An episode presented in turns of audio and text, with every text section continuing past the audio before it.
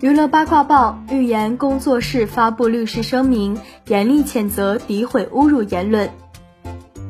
新浪娱乐讯，六月十八日，预言工作室就个别用户在网络平台发布诋毁、侮辱预言的言论发表律师声明。该声明表示，个别网络用户在微博平台发布编造、诋毁、侮辱委托人的言论，均系恶意捏造，已造成不明真相的社会公众的误解。侵害了预言的名誉，并且严重影响了预言的正常生活，这些原因已经构成侵权。声明要求发布、传播侵权信息的网络用户在五日内删除全部内容，并向预言赔礼道歉。如相关当事方未按声明删除相关内容或继续发布、传播侵权信息，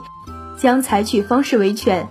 依法追究相关责任方的法律责任，维护预言的合法权益。同时，声明呼吁广大网络用户尊重独立个体的人格权益，做健康网络环境的建设者。